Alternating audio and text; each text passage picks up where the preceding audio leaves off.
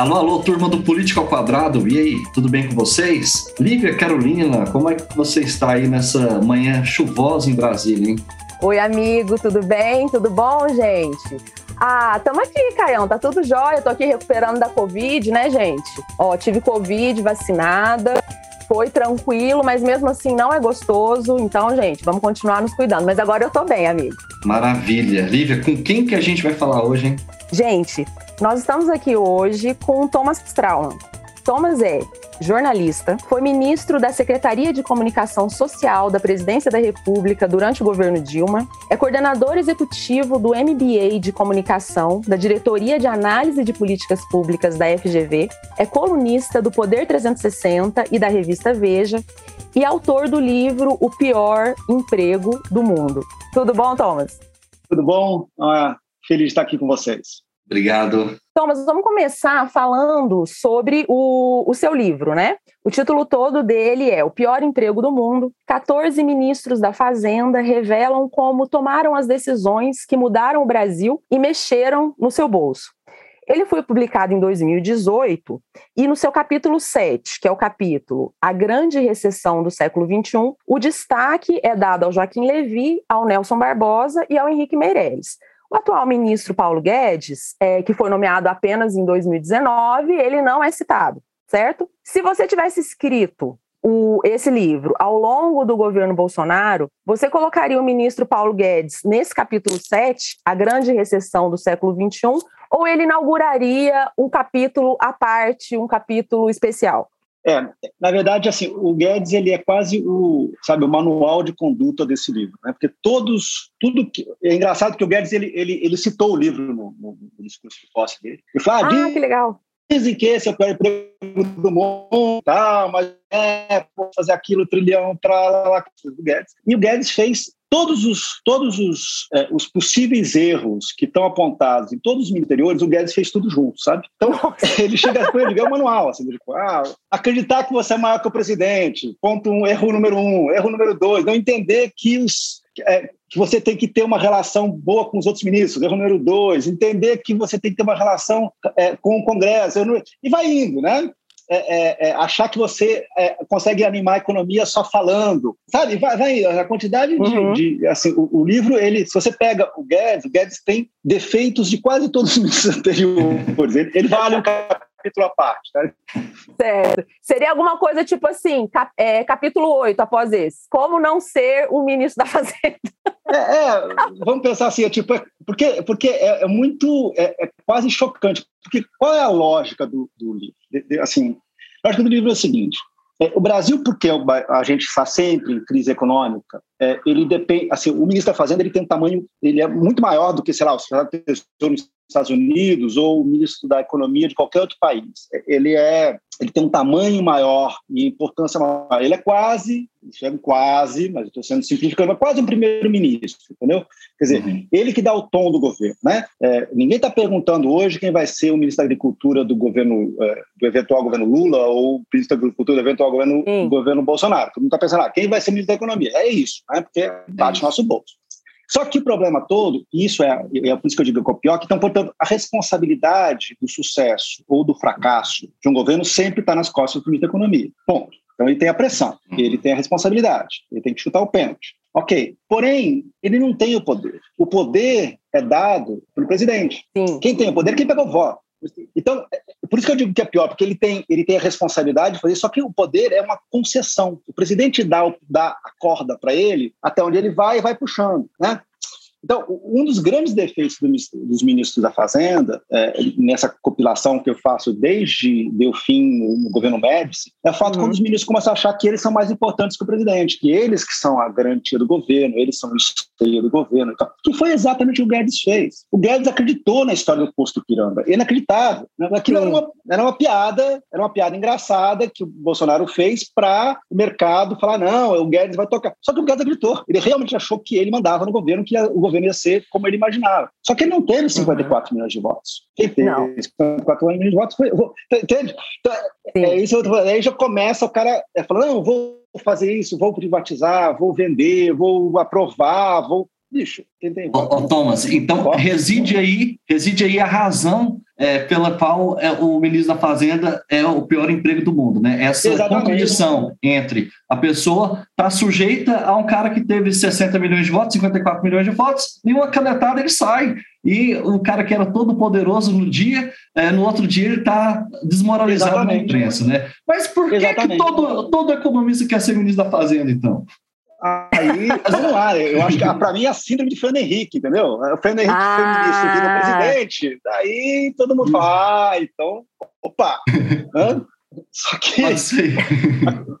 só que o Fernando Henrique é exceção, né? em geral todo mundo sai e aí todo acabado, arrasado. Se você for ver, quase, se a maioria dos ministros está fazendo, saíram menores do que entraram, né? Eles, eles, eles, crescem durante o governo, mas de repente eles saem ali, tipo, é, quase pela porta dos fundos. Ô, ô é. Thomas, e, e, e, adicionando uma pergunta a essa, assim, ó, é, já que você entrevistou essa, essa galera aí, é, por que, que você acha que o Brasil, quais são suspeitas de que o Brasil, desde o Delfim, né, desde os anos 80, não cresce, ou então cresce só em voo de galinha? Por que, que a gente está patinando assim? É, deu para extrair alguma tá coisa, eu alguma sou, resposta? Sou, então, então, vamos lá, eu não sou economista, então eu vou, eu vou falar é só para ser assim, mas é, o que é a, a questão toda é, é você tem um, o Brasil ainda é um Brasil, um país que depende muito do governo, o governo federal. Né? O governo federal é muito poderoso. A gente vai ver isso nessas eleições, a gente vai falar disso daqui a pouquinho. Quer dizer, é, é, a, o governo federal ainda é muito grande, só que ele, é, as pessoas dependem muito do governo mas ainda assim é, ele não se financia corretamente, ou seja, você não tem, não é, a gente tem imposto da Suécia, mas serviços da, da Guiana, é, é, é isso, você não oferece serviços realmente públicos decentes, então você cria uma, uma, uma distorção que faz com que é, o governo consome cada vez mais dinheiro, e consome por imposto, consome por etc., mas ele entrega serviços muito ruins, e aí se você não tem serviço, você não tem projeto de educação, você não tem, de, você não tem saúde, a gente. Viu o que aconteceu na, durante a pandemia. É, você fica numa situação em que a gente está sempre tentando resolver o problema do governo, sabe?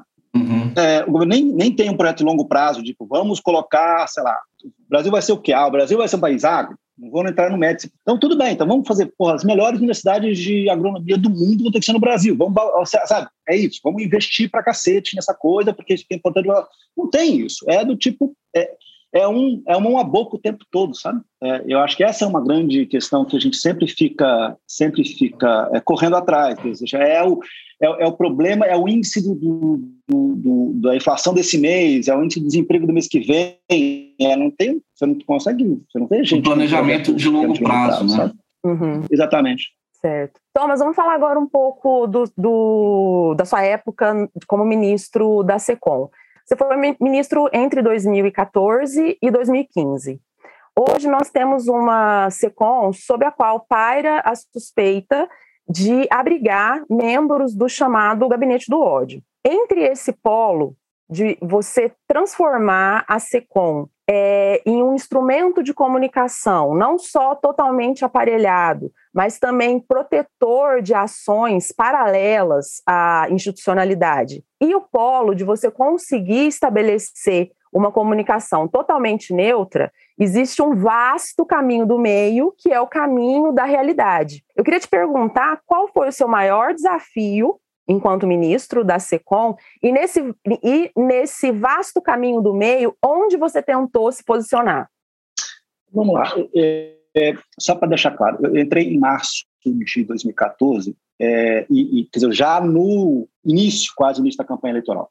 Então, uhum, é, é, o que, o, que é, o, o, prazo que eu tive para fazer grandes coisas não foi. É, muito claro com você. Eu fui fazer muito mais coisas internas do que coisas externas. Você tinha um prazo, vamos só para pensar. É, publicidade, você tinha que fechar é, até seis meses antes, que era em junho. Você tinha uh, um prazo, depois você não tinha mais orçamento. O próximo orçamento eu já sabia, eu já tinha a intenção de não ficar no segundo governo. Então, é, foi um prazo pequeno. Acho que a minha principal coisa foi a Copa. Uh, a uhum. Copa estava, assim, a, todas as pesquisas nossas mostravam que havia uma enorme desconfiança sobre a Copa. Sim, existia uma confiança que o Brasil ia ganhar a Copa dentro de campo e ia ser uma catástrofe fora. E foi o contrário. É, e foi o contrário.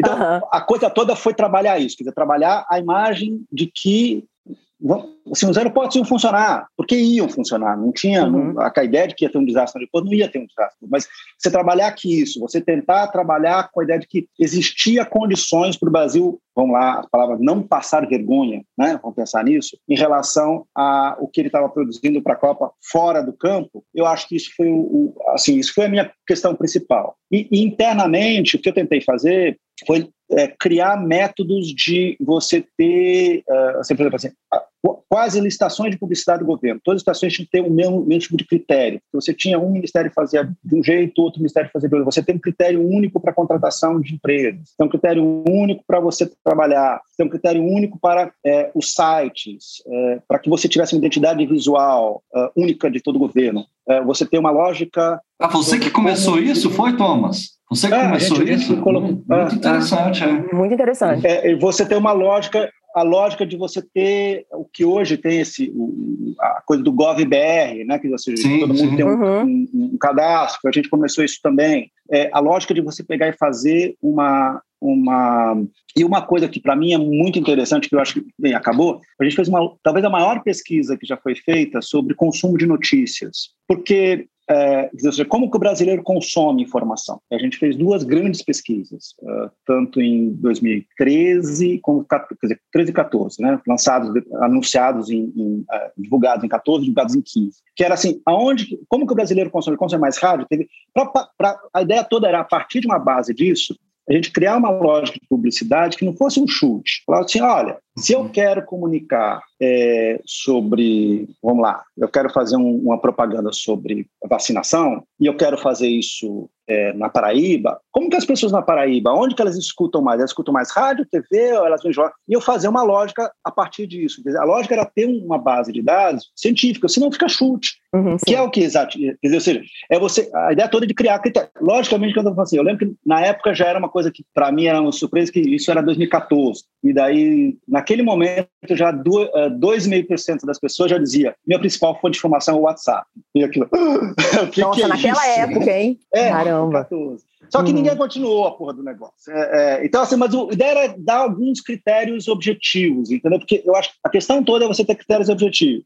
É, se você tem critérios objetivos, você pode até variar um pouco nos critérios objetivos. Ah, neste momento é melhor fazer assim ou fazer assado, mas você tem que ter uma lógica, senão tem que ter uma, uma motivação também para explicar para pro, os cidadãos, né? Não, é, não, não, e por que, assim, por que que, sei lá, por que que é, a empresa X, estatal X, vai gastar, é, vai, vai patrocinar um grande prêmio? Tem que ter, assim, não pode ser porque eu gosto do grande, eu, eu gosto de automobilismo. Tem, tem que ter uma lógica qualquer, porque afinal de contas estamos falando de dinheiro público, né? Então, a, ideia toda era criar, pelo menos, uma lógica para você fazer, para você fazer eh, com que você assim, não fosse simplesmente uma coisa de, de capricho, né? Eu vou dar dinheiro mais para esse lado, dinheiro mais para aquele lado, porque eu prefiro. Ô, ô Thomas, e, e, como é que foi o contexto da sua demissão? Por que, que aquele um documento que você, acho que foi um documento que eu não cheguei a ler, mas a imprensa soltou alguns trechos que é um documento que fazia uma análise política bastante realista, falando que o governo tinha uma, uma comunicação errática e que estava se criando um caos político ali, antevendo toda aquela crise que ia, que ia enfim, estava iniciando já, né? Quer dizer, já estava avançada. Por que, que aquilo gerou tanta celeuma e, e quem que vazou isso? Por, e, e, por que, que você pediu demissão ao fim disso? Então, vamos lá, então por partes. Aquele documento foi um documento pedido para mim uh, para avaliar o que estava acontecendo. A questão toda é você você teve entre o você teve uma campanha é, eleitoral onde o a, a, a, linha do governo era nenhum direito a menos, era assim, as coisas vão continuar, etc, etc. Sim, e você coração depois, valente, né? E logo depois você teve uma transição onde você estava fazendo enormes cortes, teve cortes é, na, no, no ProUni, você teve corte no Minha Casa Minha Vida, você teve aumento de tarifas, sem que você tivesse avisando as pessoas. Uhum. É, não teve uma campanha, não teve nada, ou seja, as pessoas começaram a, a, aquilo, é, e óbvio havia um erro de comunicação ali, um claro erro de comunicação, e eu estava insistindo internamente que isso aqui não, isso não ia dar certo. É, é e, isso foi um caldo de cultura, ou seja, aí várias coisas, não vou, vou ser simplistas. É, é, a, a, forma como a campanha terminou, foi uma campanha muito difícil, foi uma campanha que terminou uhum. com o país rachado. É, o fato da oposição continuar trabalhando mesmo depois disso é, pelo impeachment e, e, depois teve a questão da vitória do Eduardo Cunha na Câmara, uma derrota, foi uma estratégia política errada do governo de tentar enfrentar o Eduardo.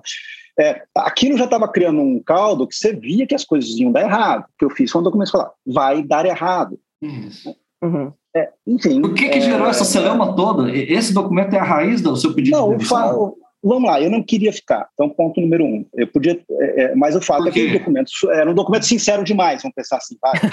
é, não, era um documento interno, era um documento, era um documento interno. Era falar, olha, tá ruim, para recuperar você vai ter que fazer isso, vai ter que fazer aquilo, vai ter que não sei o quê. Mas era um não era um documento, é, é, era um documento muito mais de, de debate interno, sim, de debate interno. Olha, eu acho isso aqui. Né? É, é, então, um fato era ah, naquela circunstância, vamos pensar que hum, já tinha o ministro da o ministro, já tinha o ministro da Educação, o Cid Gomes, já tinha caído, ou, tava, ou caiu logo depois, caiu antes, em função da briga dele com o Eduardo, que já estava um clima ruim com o Congresso, muito ruim Sim. com o Congresso. É, o governo já estava com problemas que a gente ia ver posteriormente, depois, durante o período. É, é não havia uma unidade do governo em relação ao que, que o, o ministro Joaquim Levy estava fazendo. Já havia uma divisão entre é, mesmo a base de apoio do governo no Congresso com o que a política econômica do governo. É, você tinha uma situação que era uma situação que tinha que estava obviamente ruim, uhum. entendeu? Aí era, ó, parando eles. Daí, daí você tem um documento daqueles. Ah, entendi, entendi. É, então você já entrou querendo sair, então. Por que, que eu você não queria ficar no segundo governo. Não, ah. não, mas eu fiquei para ficar no primeiro governo. Eu, eu, ah, eu cheguei lá em 2011, eu cheguei, entrei em 2011, é, é, Sim. fui assessor, Você foi assessor especial do Palocci, né? Uhum. Exatamente, eu, eu fui para. Vamos lá, eu, eu sou jornalista, fiz 30 anos como de redação, eu fiz um tempo como comunicação corporativa, daí tive, eu falei, comunicação pública, nunca tinha feito. Vamos lá, vamos tentar fazer isso. Eu fui trabalhar na Casa Civil, depois da Casa Civil fui para a presidência, e fiquei lá três anos. E depois assumi a, presidência, a, a, o ministério durante o período da campanha. É, mas a minha intenção não era ficar assumindo. Aí é uma questão familiar, eu tinha que voltar para o Rio, minha família uhum. não se adaptou ao Brasil. Aí, enfim, etc. Né? E também já tinha dado, já, já tinha dado. Uhum. Meu ciclo já tinha quatro anos em Brasília, é tempo pra caramba. Sim, já tinha fechado, né? Exatamente. Thomas, é, vamos mudar um pouco agora o, de tópico. Você é um grande especialista em comunicação e tem muita experiência tanto na era pré-redes sociais, é, pré-plataformas de vídeo, de áudio e de streaming, e também tem muita experiência nesse auge da comunicação líquida, que a gente está vivendo, né? A polêmica dessa semana, que eu prefiro chamar de, de desastre, foi a, a, frase infeliz do Monark, o ex-apresentador do, do, pod, do podcast Flow, onde ele afirma que a legalização dos partidos nazistas deveria ser permitida e também que, abre aspas, se o cara é anti-judeu, eu acho que ele tem o caps lock meu direito de ser certo? Não é a primeira vez, não é a segunda e não é a terceira que o monarca ele tripudia em cima de histórias, de lutas e de sofrimentos com, as, é, com os quais ele claramente não se identifica. Um exemplo, no final do, do ano passado, ele disse, abre aspas, que o movimento negro dos Estados Unidos lutou pelo direito da Ku Klux Klan existir. Tudo isso, ele, ele dizendo em nome da liberdade de expressão. Eu queria saber, é, com toda a sua, o seu expertise e com a sua experiência, é apesar do Monarque ou por causa do Monarque que o Flow Podcast faz ou fez tanto sucesso no Brasil? Então, é, o que está acontecendo aqui não tem nada de novo está acontecendo no mundo todo. Ou seja, nós não temos, nós não temos, não, não, não somos jabuticabas, né? É, você teve também, há poucos dias atrás, a questão do Spotify com, a, com o, o, podcaster que é anti-vacina, né? Sim. Em uhum. que o, o, Neil Young tirou as suas músicas de lá. Quer dizer, isso. É, isso é uma discussão sobre limites de, sobre os limites uh, do direito de expressão. É, é uma coisa que não está, uh, não é, não, não tem nada a ver com, com o Brasil. Tem a ver com o nosso tempo. Nosso tempo tem uma questão sobre isso. Né? É, o que, que a gente sentiu, eu acho que a partir é, o Brexit é o começo, mas eu acho que é, é o grande turning point aí, quer dizer, a partir de 15, com a campanha eleitoral do Brexit, onde os caras é, lá é, vai ter 10 milhões de turcos nos, na, na, na, e, e, apelando para o racismo uh, uhum. implícito e, e, o, e, a homofobia implícita dentro da, da, do Reino Unido para conseguir uh, votar a saída do, da, do Reino Unido da União Europeia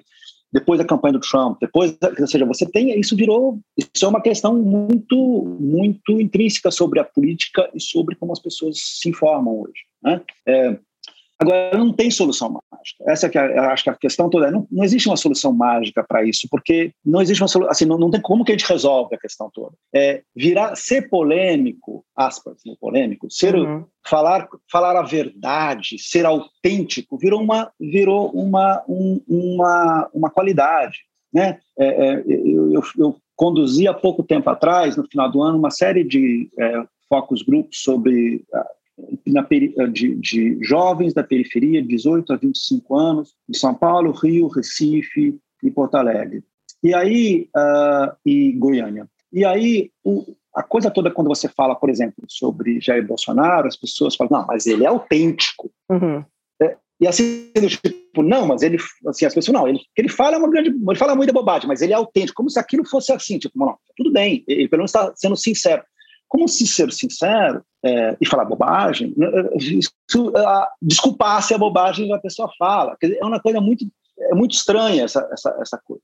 Uh, mas, enfim, sobre o caso específico do Flow, é, tanto o Flow como qualquer outro, como a Jovem Pan, ou como é, é, o Olavo de Carvalho, como dizer, pessoas que jogam para o radicalismo, elas acabam tendo um enorme é, um engajamento muito forte. Isso a gente vai ver em, nos políticos, a gente vai ver, ou seja, é, isso também você tem não só na direita, como você também tem na esquerda, grupos que simplesmente vamos, vamos falar. Não uhum. importa o que a gente fale, é, se a gente radicalizar e falar aquilo que o nosso público quer ouvir, maravilha, né? Então, se a gente falar que o Bolsonaro não recebe, não foi, não foi esfaqueado, não teve um atentado, que aquilo foi toda uma farsa, que maravilha. Ou a gente pegar e falar que é, o, o, o, o, Lula, na verdade, tem um pacto com o diabo, que maravilha. Dizer, você joga e vai jogando o que, que as pessoas querem. E aí, quem está tentando ser razoavelmente, tentar sensato, fala: peraí, isso aqui é verdade, você fica perdido. Né?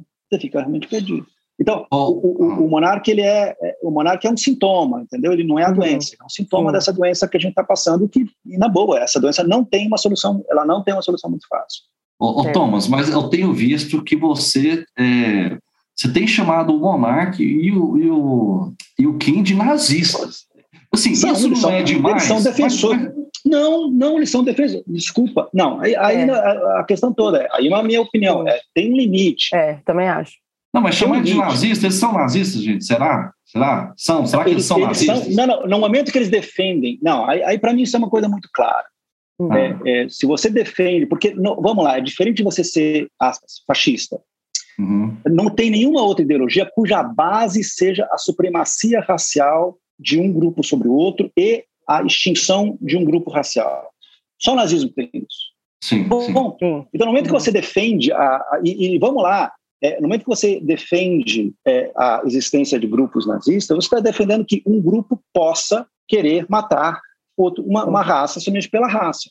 É, é, isso, isso, é uma, isso é uma coisa assim. É, é, é são os Proud Boys dos Estados Unidos. Os caras pegam e vão lá e que, que a ideia toda deles é a supremacia branca sobre, sobre negros. Mesmo que você admite isso, bem, daí não é, não é uma disputa política, não é falar assim, eu prefiro que o Estado seja desse tamanho, ou o Estado seja daquele, eu prefiro investir em educação, eu prefiro investir em armas. É, eu, eu, eu prefiro que um grupo é, é, possa matar o outro. Não dá, né? Aí é, é uma questão, entendi, é. entendi a sua percepção, é uma questão consequencialista, né? Tipo assim, eles estão defendendo, no fundo, eles estão defendendo a liberdade de expressão extrema porque é, duas coisas, eles são é, não tenho muito conhecimento histórico, com certeza nenhum dos dois é, tem essa leitura, enfim, mais detida sobre a história. Desculpa, isso. isso é oportunismo. É oportunismo. O, o, o monarca está ali só para ser um idiota que, ah, eu falo qualquer merda e tudo bem, porque blá, blá, blá ganhou a audiência. É, o Kim é um oportunista, porque uhum, o Kim sim. é o sujeito que estava tentando proibir uma ele, ele ah, surgiu no mundo tentando proibir uma exposição em Porto Alegre, porque ela era, ó, oh, as crianças, Sim. olha, não sei é, o quê. não, pelo amor de Deus. Não vem o sujeito, de não vem o sujeito falando. Liberal, liberal. Vem o sujeito é tentando censurar uma exposição de arte e agora pega falando, não, agora é só. É, exatamente, não. Isso, e, é, essa... e outra coisa. Então não me venha, sabe? Não me venha, não me venha. Então, na hora que me, que me convém, e convém, eu sou a favor da liberdade de expressão. Na hora que não me convém, eu quero censurar uma exposição de arte que só podia entrar pessoas com mais de 18 anos. Eu acho, é. não, eu acho, Thomas, que a gente, se a crítica ficar nessa contradição que é muito clara é, desse tipo de comportamento dele, é, eu acho que pode ser mais efetivo do que chamar ele de nazista. Porque chamar ele de nazista é falar, não, é, vocês estão querendo me cancelar, tal, não sei o quê, eu estou defendendo a liberdade Não, mas assim, peraí, de, de, deixa eu fazer uma observação. Essas pessoas também que acusam muitas vezes quem é a reação da entre aspas esquerda como mimimi, eles também não podem ficar de entre aspas mimimi quando eles resolvem falar coisas em um já existe um estado de coisas e uma pactuação tanto de valores quanto legislativa que diz, olha, isso daqui você não pode falar. Então, se o cara, Caio, se ele pega e, e resolve falar isso, ah, eu acho que tinha que legalizar o partido nazista. E toda essa pactuação de valores e legislativa e de estado de coisas é. vai para cima dele, ele não pode chorar. É, entendeu? É isso que eu, é isso que eu ia. De mimimi, como eles dizem, também tem isso. que aguentar, entendeu? Não, você tem que aguentar, é, você tem que não, não pode é ser isso. moleque, entendeu? É isso que eu queria falar, que porque...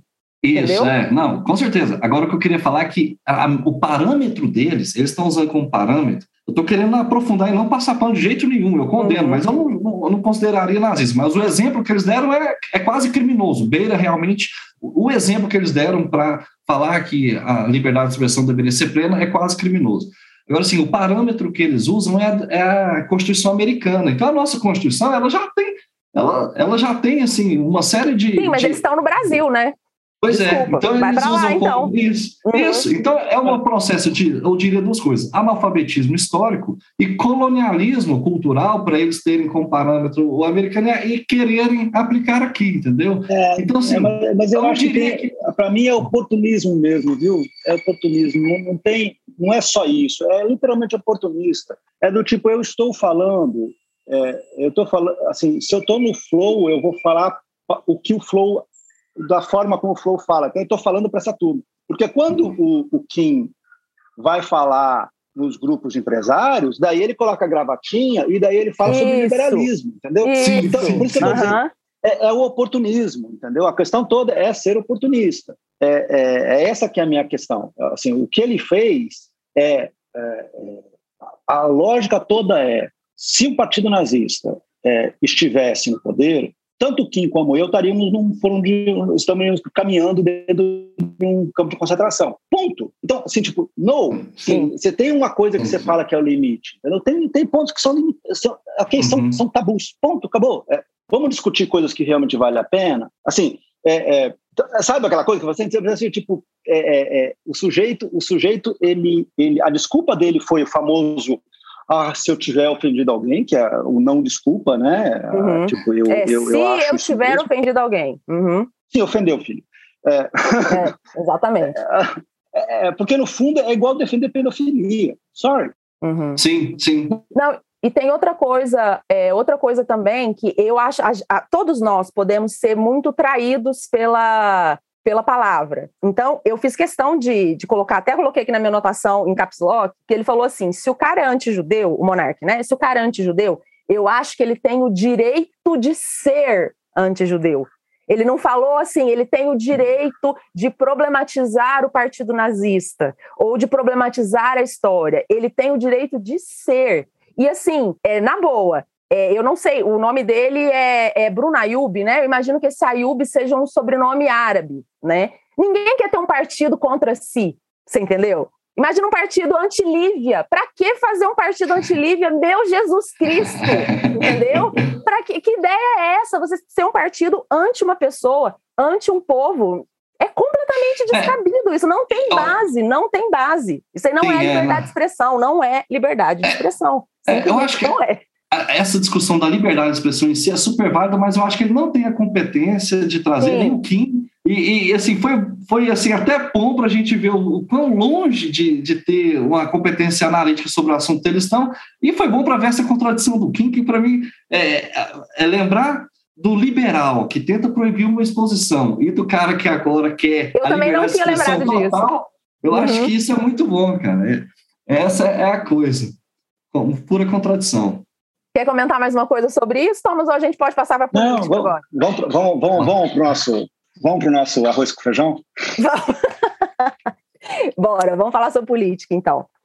Seguinte, o PT, ele parece que está disposto a exercer toda a sua musculatura, né? Ele voltou com sangue no olho. É, começa pela, entre aspas, audácia de estender o arco de aliança de tal forma a pegar um, um adversário histórico como vice, que seria o Alckmin, né? Depois, nessa coreografia nada sincronizada da, da tentativa de formar uma federação, onde a qual o PT claramente é um protagonista, e a gente está vendo uma, um choque de forças muito grande. Primeiro, na segunda-feira, o Márcio França deu uma entrevista para o programa da Andréia Sadi, dizendo que tinha sido acordado que entre ele e o Haddad seria um candidato ao governo de, de São Paulo quem apresentasse o melhor desempenho nas pesquisas é, em maio ou em junho. Isso na segunda. Na quinta-feira de manhã, o Lula, em uma rádio é, pernambucana, deixou bem claro que o candidato a ser aprovado seria o Haddad. Logo, na mesma quinta-feira à noite, o Márcio França fez um vídeo dizendo que foguete não tem ré, certo? Quando chega no sábado, o Renato, o Renato Casagrande, que é o governador de, do Espírito Santo, ele se encontra com o Moro, que é o arquirrival do Lula. E aí o PT parece ter voltado com artilharia pesada. Segundo a apuração da, da Andréia Sadi, o Haddad está contando com Alckmin para ser avalizado no, no, interior de, de São Paulo. E segundo apurações do, do Gerson Camarote, o PT teria ameaçado retomar as candidaturas do Humberto Costa, em Pernambuco, e do Contarato, no Espírito Santo. A minha pergunta para você, Thomas, é a seguinte: o PT não está utilizando demais do hard power dele? Será que essa força toda não pode se virar contra ele próprio? Vamos lá. Muita coisa aí. É... Resumo da semana. Resumo da semana. Vamos lá. É... Tudo isso, o que a gente está assistindo aí nessa relação, é... eu, eu, vou, eu vou do, do da árvore para a floresta, tá? Vamos falar tá. primeiro do estado de São Paulo.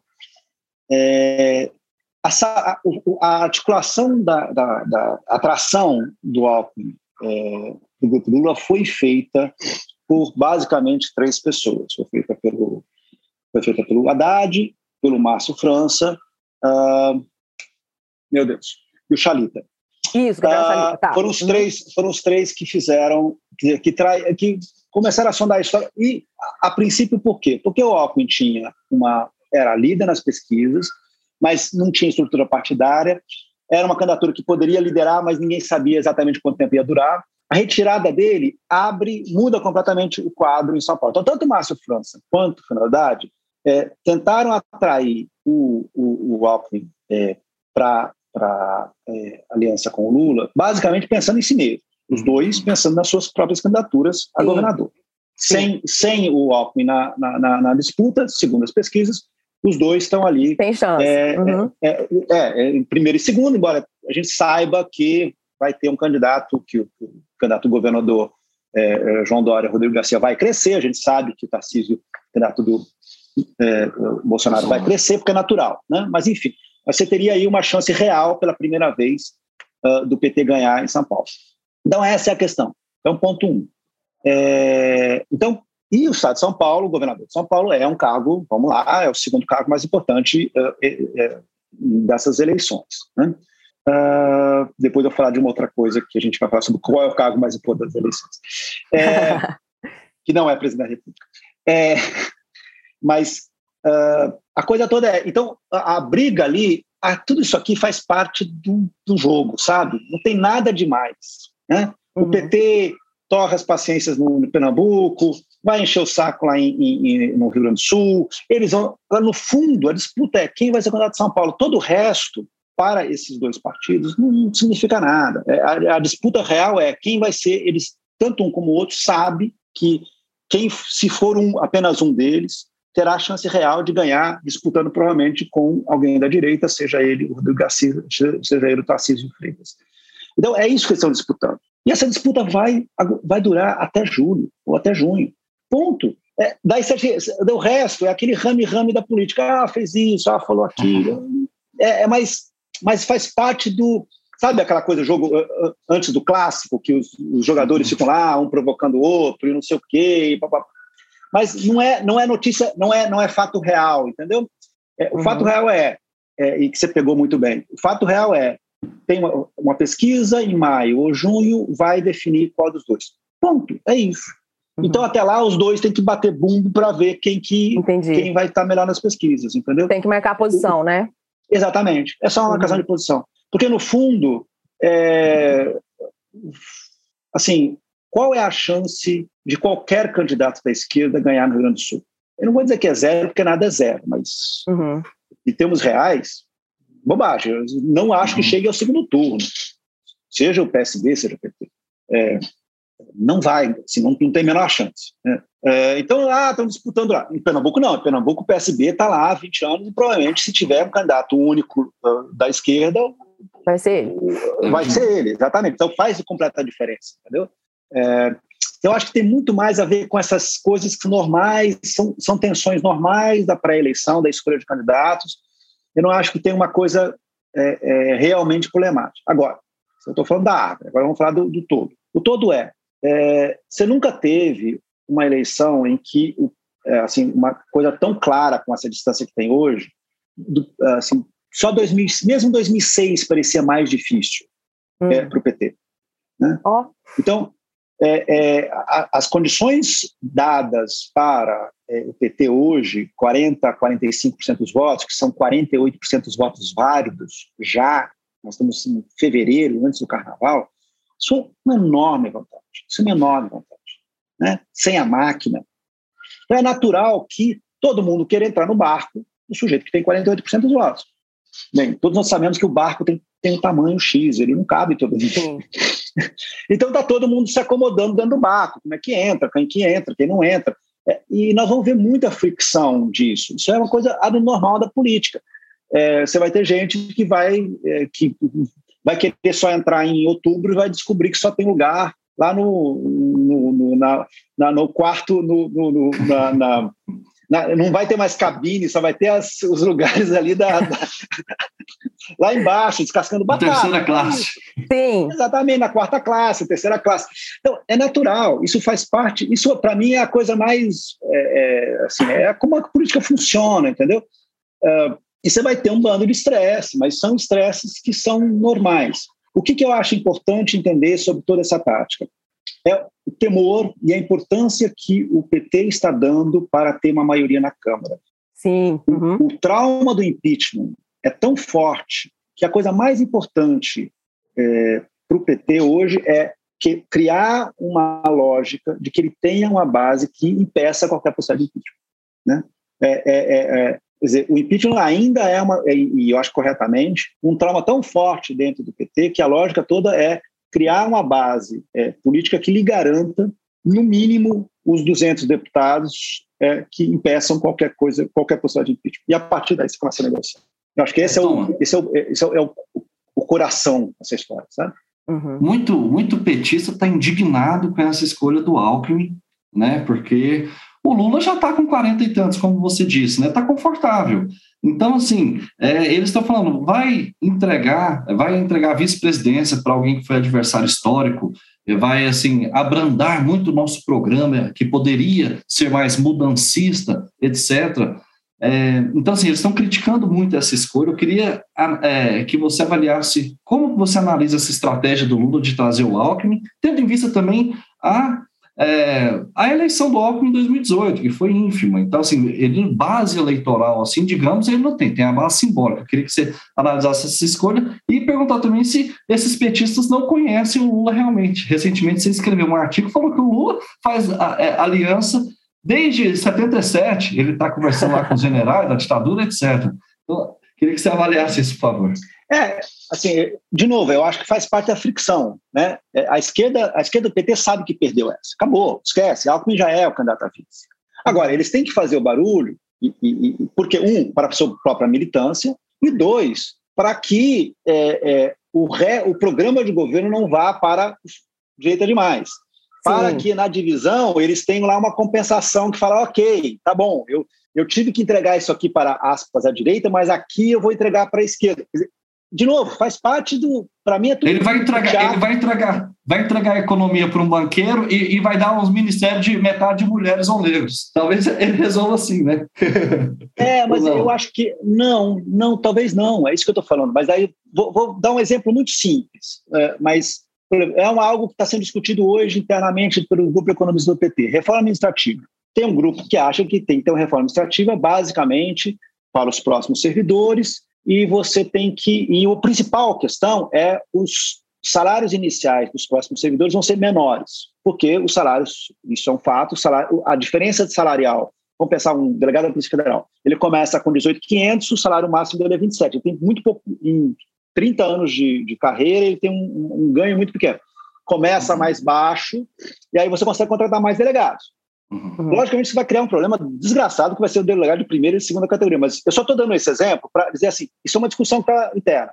Daí você, a esquerda fala: não, essa a gente foi uma enorme conquista conseguir um piso razoável para algumas categorias, não vamos, não vamos perder isso.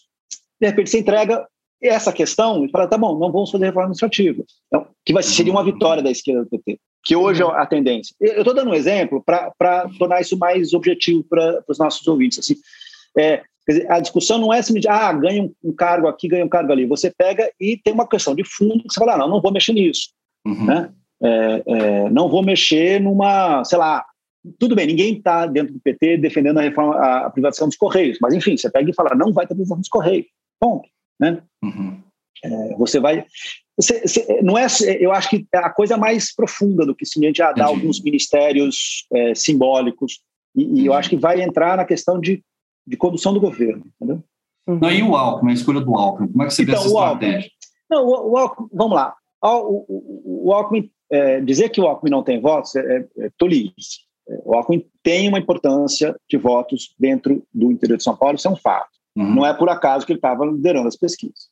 É, mas tem uma questão importante que é o gesto. O fato é, se você consegue um sujeito tão cuidadoso, reconhecidamente cauteloso, é, como Alckmin, isso te abre portas para um governo, para assim, um eventual segundo turno, ou mesmo durante o governo, o Lula pegar e trazer esses velhos do PSDB, essa turma mais antiga, que, que quem ele, né, seja Tasso Gereissati, seja Serra, e trazer para ou para trabalhar no próprio governo, mas também para amaciar a questão dele com, com o empresariado. Porque o fato é, o PT sabe que ele pode até ganhar a eleição. Eu, isso eu escrevi isso, eu, assim, é mais fácil o Lula ganhar a eleição do que governar. Ganhar a eleição, eu acho que assim, tipo, tá muito fácil ganhar a eleição em uhum. função do governo Bolsonaro.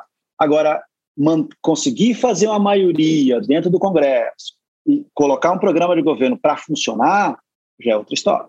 Já é outra história. Isso vai ser muito mais complicado. Uhum. Porque você vai ter uma rearticulação da oposição por enquanto, as pessoas olham para. Assim, é natural. Quem é o presidente?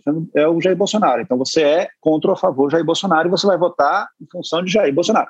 Se Lula ganha a eleição, no dia 2 de janeiro, o presidente é Lula, você vai ser contra ou a favor do Lula. E aí, muita gente que votou nele só porque era contra o Bolsonaro, fala: ah, deixa eu ver o que, que vai acontecer.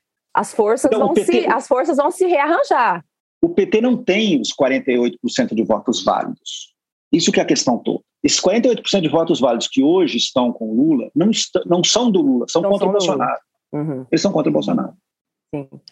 Thomas, vamos pegar ainda nessa, nessa aliança Lula-Alckmin. Você escreveu um texto no final do ano passado, acho que 17 de dezembro do, do ano passado, e aí você fazia a sua análise do, dessa chapa, né? E aí você finalizou o texto com a seguinte sentença: abre aspas. Nenhum presidente governa sozinho e todo governo começa na escolha do vice. Fecha aspas. Eu achei essa ideia muito interessante e eu queria duas coisas. A primeira é que você explicasse resumidamente para os nossos ouvintes por que, que o governo começa com a escolha do vice.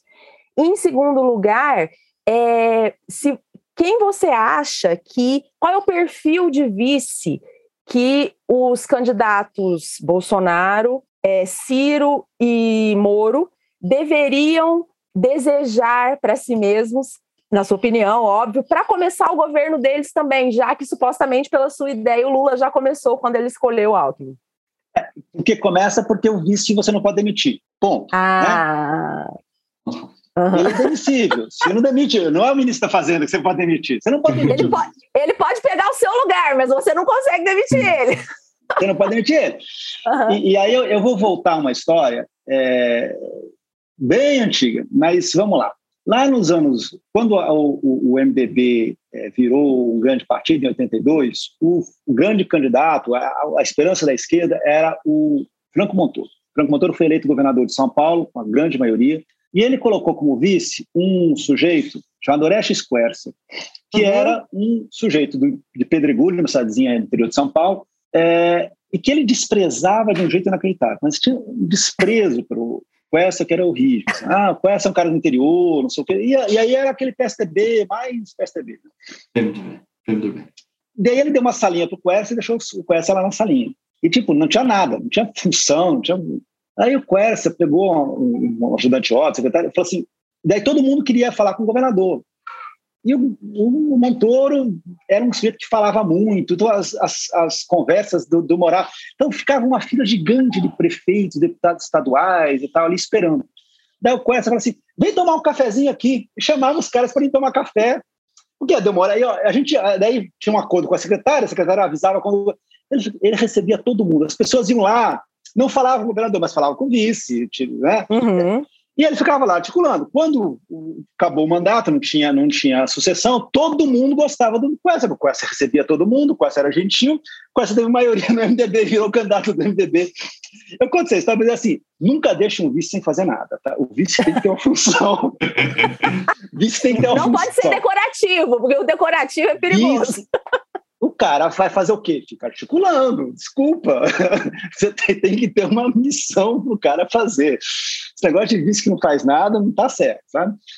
É, então, eu peguei um caso bem fora da política atual para dizer assim: é, logicamente, o Alckmin, assim, se, se o Alckmin for isso, ele tem que ter uma função. Não só, só a função de ser, ah, eu sou o cara que, olha só, o Lula não vai ser um cara radical, tá vendo? Até o Alckmin tá junto. Uhum. Tem que ter uma função uhum. clara. Então, eu acho que essa é a principal questão. Então, se for pensar, quando o, o Bolsonaro escolheu o Mourão, ele escolheu o Mourão por quê? Ele falou assim: eu sou ruim, o Mourão é pior que eu. Né? O Mourão tinha sido punido duas vezes por defender golpe de Estado. Sim, tinha sido uhum. punido em 2014 e foi punido de novo em 2018, é, porque ele defendia a intervenção do Exército. Então, é, é, o Mourão era, então, assim, era um seguro contra o impeachment que, que, que ele fez. Né? É, ao tentar fazer isso de novo, chamar o Braga Neto, que o, o, o Bolsonaro tenta fazer é isso. Ah, eu sou ruim, Braga Neto é pior. O Braga Neto realmente tem controle, controle do exército, vai ser assim, eu sou esse, né? Fica comigo do que essa é essa é a mensagem que ele está passando. Quando o Centrão tenta impor ao, ao Bolsonaro é, um político, ele está falando, tu te comporta. Uhum. Porque senão a gente vai colocar, seja a Tereza Cristina, seja o, o, o Fábio Faria, seja quem for, mas assim, tipo, alguém que assim, se você não, se você não, assim, a gente se, se reúne e a gente te derruba. Se você começar a, a é, é, cria uma relação de, de ameaça. Eu acho que isso é uma coisa é, relevante para entender é, é, na escolha do vice do a escolha do vice é, do, do Bolsonaro. Eu tenho, eu, eu, posso estar enganado, mas se o Bolsonaro escolher um general para vice, para mim é a indicação que o Centrão não acredita mais na campanha do Bolsonaro. Olha só.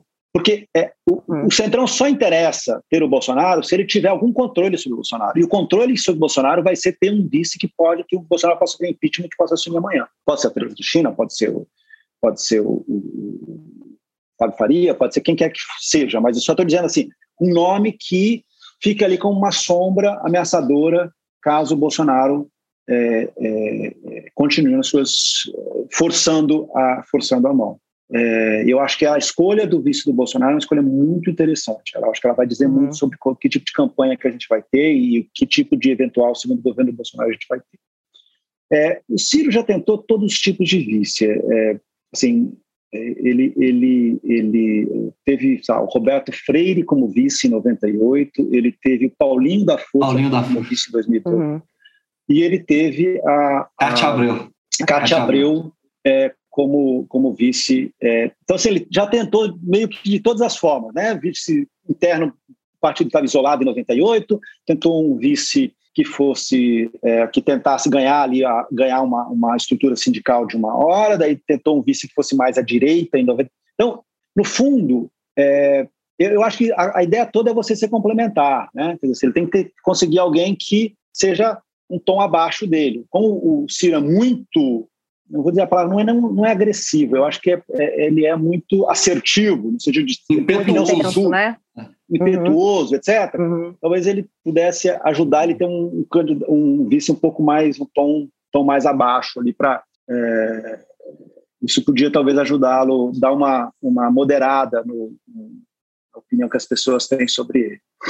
E o Moro, eu acho que a questão toda do Moro é, de novo, ele, ele o Moro é o, assim, está no lugar, está no momento errado, né? Uhum. É, em 2018 o Moro teria sido eleito presidente do Brasil e eu tenho certeza no primeiro turno, tá? Meu Deus do céu. É, eu tenho, não, eu tenho absoluta certeza disso.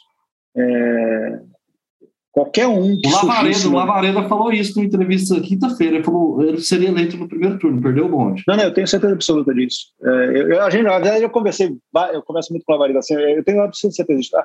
É, 2018 era, assim, o Joaquim Barbosa teria chance, Luciano Huck teria chance, é, qualquer alguém, qualquer pessoa fora da política teria chance.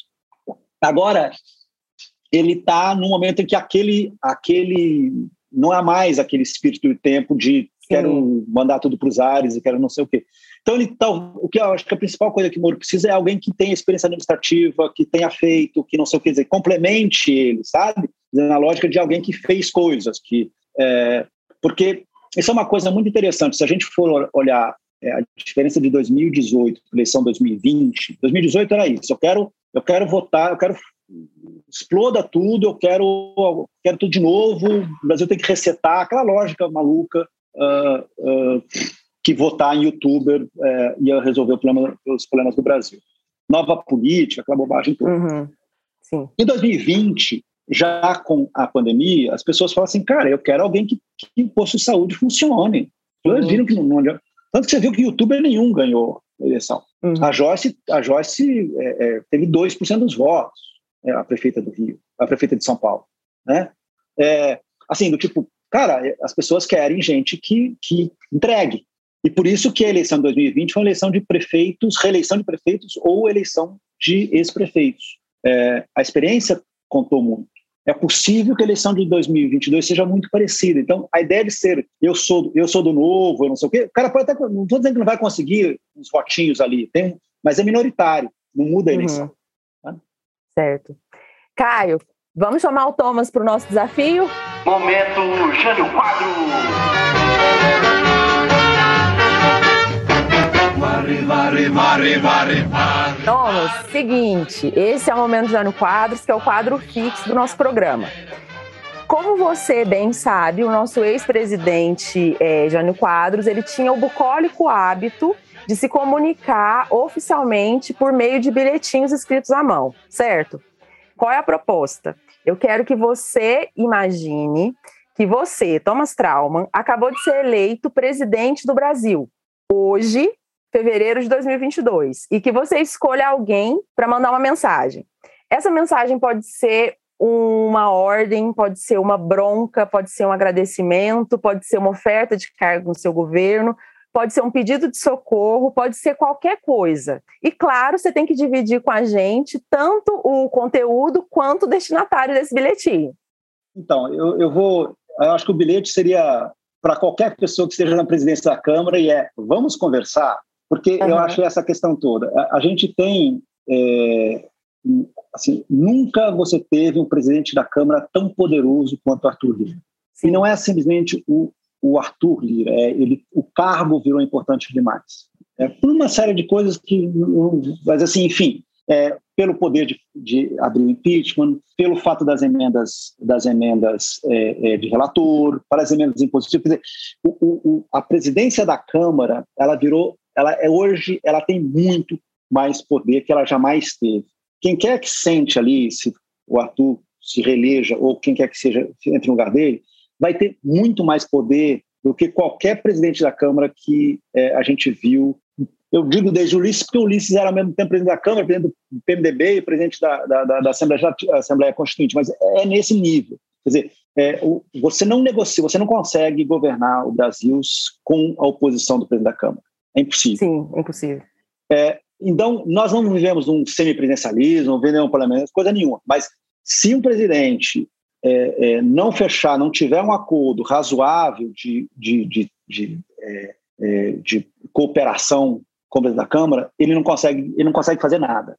A gente viu isso em 2015 é, e a gente não, assim, e, e, o fato é hoje quem, quem toca a agenda do Congresso não é o governo federal. Quem está tocando é, é o, o, o, Ciro, o Ciro Nogueira, como que é um preposto do presidente da Câmara. Quer dizer, na verdade, assim, uhum. é, se você tem hoje, dizer, o que está sendo votado, não é. O Guedes não, não, apita, o Guedes não sabe o que, qual é a proposta do PEC dos combustíveis. É, você foi informado pelos jornalistas qual era o, o, o que a proposta da PEC que está da Câmara é, foi feita pela Casa Civil. É nesse nível. Então, assim, é, a presidente da Câmara ela é, ela é quase co-presidente, co-presidente entendeu? Uh, então, eu acho que a principal questão é, assim, uh, é, tem que conversar com o presidente da Câmara. Não adianta, é. por mais que o presidente tenha 54, 56, 60 milhões de votos, e o presidente da Câmara pode ter sido eleito por 50 mil, 60 mil votos, 70, 100 mil votos, uma bobagem. É, no momento em que ele tem, que ele senta naquela cadeira e ele tem é, a articulação de, da maioria da Câmara, ele vira, não vou dizer tão importante quanto o presidente, mas quase tanto. E o presidente que não entender isso, ele caminha para um desastre. Tá certo. E já seria, Thomas, e já seria, assim, um grande, é, uma grande, grande bandeira branca do presidente, né? Tipo, qual foi a primeira coisa que o presidente fez? Foi mandar um bilhetinho para o presidente da. Porque senão não tem governo, você não governa. Ah, você não governa. Sem, sem, sem o Congresso, você não Assim, isso é uma coisa que. Porque é natural, é natural. As pessoas saem das campanhas políticas, isso qualquer tipo assim, uau, eu sou foda, né? Uhum, 60 sim. milhões de pessoas votarem. Mesmo uma pessoa que perde, é, é, não sei como ele perde demais, ela sai e fala assim, sabe, tem dois Teve muito acreditou voto, nela e não sei o quê. Uhum. Você, é, você, é, é, é você sai com uma, uma sensação de que você é muito poderoso. Uhum. É, e, e, você olha para aquele sujeito, né? Você, se você tem 60 milhões de votos, por que, que você tem que se submeter a aqueles 513. Ah, você tem. É, o, o, check and balance brasileiro é ele é ele está sendo forçado a ser desse jeito. Mas enfim, essa circunstância atual que a gente está vivendo. É, assim como o Supremo cresceu muito poder durante um, um período que a Câmara estava tava mal e começou a legislar, a legislar, legislar? sozinho, uhum. é, o, o, a, o Congresso passou a ser um, um, lugar onde se, onde se distribui, distribui verbas, é, em função da, da, fraqueza do executivo. Então, é, esse tipo é, tem uma, uma nova configuração de poder e isso é uma coisa que o presidente vai ter que entender. Quer dizer, o presidente tem que entender como é que, como é que, qual é a função do executivo nessa situação. Tá certo. Thomas, muito obrigada eu te agradeço demais em meu nome, de toda a nossa equipe. É, foi uma honra poder contar com você justo nessa semana. Você é um grande especialista em, em, comunicação e a gente ter podido contar com a sua presença aqui numa semana em que a comunicação, a liberdade de expressão foi tão discutida. É, eu te digo que as nossas portas estão abertas para você. Já está reconvidado, porque esse ano vai ter muita coisa para a gente vai. discutir, tá? Tá bom, então. Eu agradeço, Scott. Muito obrigado. O Política ao Quadrado é uma produção independente ao quadrado. Ajude a gente. Acesse politicaoquadrado.com.br. Ou se puder, faça um pix para politicaoquadrado.gmail.com. Apresentação Lívia Carolina e Caio Barros. Técnica e vídeo, Cauê Pinto e Daniel Madeira. Edição e mixagem, Bruno Rossetti. Comunicação, Camila Neves, Gabriel Valentim, Matheus Henrique e Larissa Costa. Produção, Germano Neto. Eu,